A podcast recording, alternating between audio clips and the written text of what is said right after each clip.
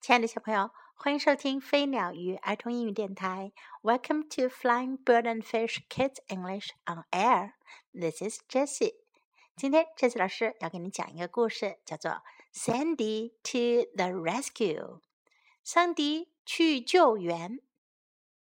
Sandy is a dog. 桑迪是一只狗。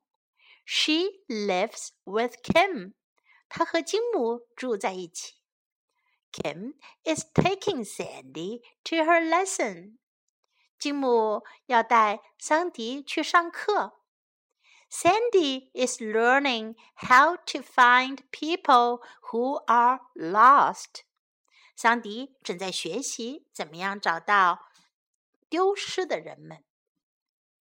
Sandy will be a rescue dog. 桑迪要做一只救援狗。Sandy and Kim walk to the park.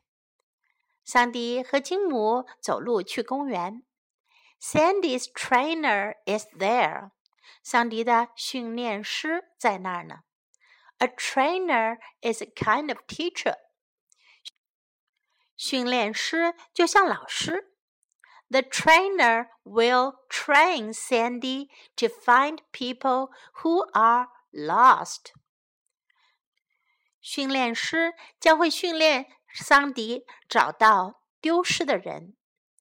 Other people and their dogs are at the park. 其他的人和他们的狗也在公园。The trainer will teach Sandy and some other dogs. 训练师要教桑迪和其他的一些狗。It is time for Sandy's lesson. 是时间桑迪上课了。The trainer gives Kim his cap. 训练师把他的帽子给了金姆。Then the trainer hides.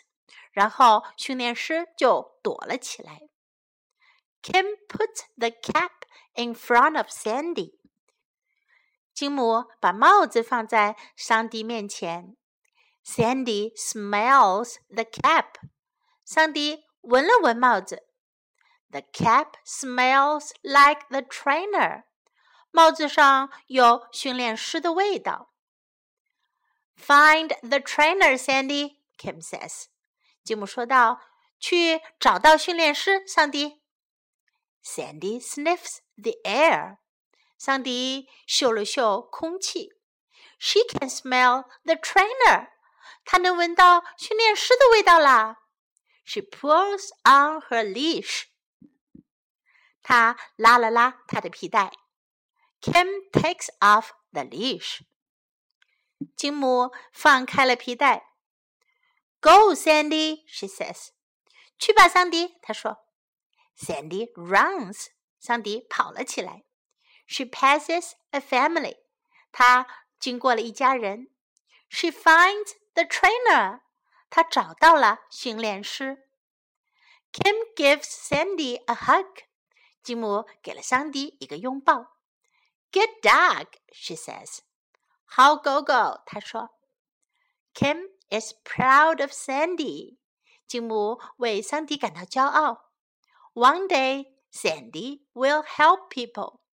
有一天，桑迪将会帮助人们。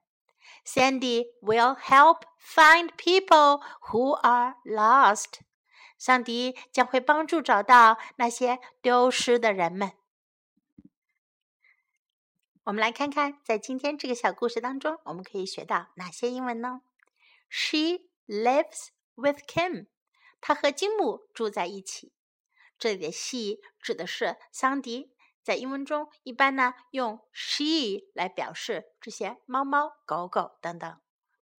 She lives with Kim。She lives with Kim. A rescue dog, 救援狗. A rescue dog. A rescue dog. Walk to the park. 走去公园. Park 公园.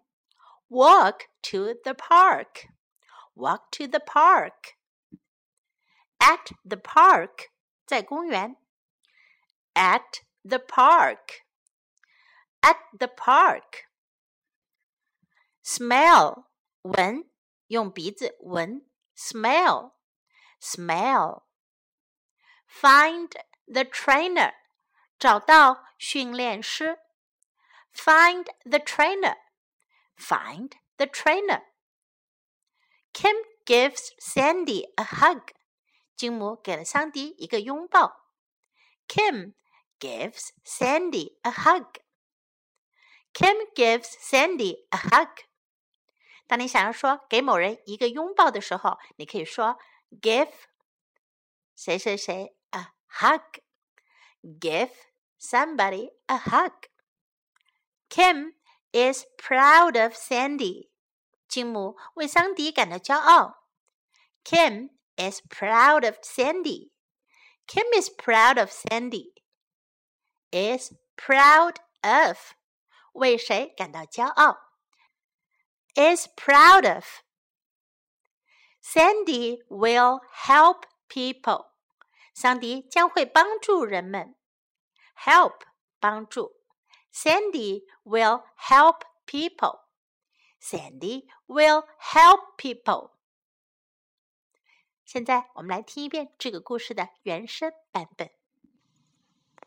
Sandy to the Rescue by Rose Lynn. Illustrated by Laura Gibbons Nikiel.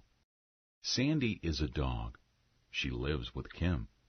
Kim is taking Sandy to her lesson. Sandy is learning how to find people who are lost. Sandy will be a rescue dog. Leash. Sandy and Kim walk to the park. Sandy's trainer is there. A trainer is a kind of teacher. The trainer will train Sandy to find people who are lost. Other people and their dogs are at the park. The trainer will teach Sandy and some other dogs. It is time for Sandy's lesson. The trainer gives Kim his cap. Then the trainer hides. Kim puts the cap in front of Sandy. Sandy smells the cap. The cap smells like the trainer. Find the trainer, Sandy, Kim says. Sandy sniffs the air. She can smell the trainer. She pulls on her leash. Kim takes off the leash. Go, Sandy, she says. Sandy runs. Sandy passes a family. She finds the trainer. Kim gives Sandy a hug. Good dog, she says. Kim is proud of Sandy. One day, Sandy will help people. Sandy will help find people who are lost. 小朋友，你们觉得像桑迪这样的救援狗是不是很棒呢？ 它们可以帮助人们做很多我们自己做不到的事儿，比如说可以找到那些丢失了的人。Hope you like this story. This is Jessie saying goodbye.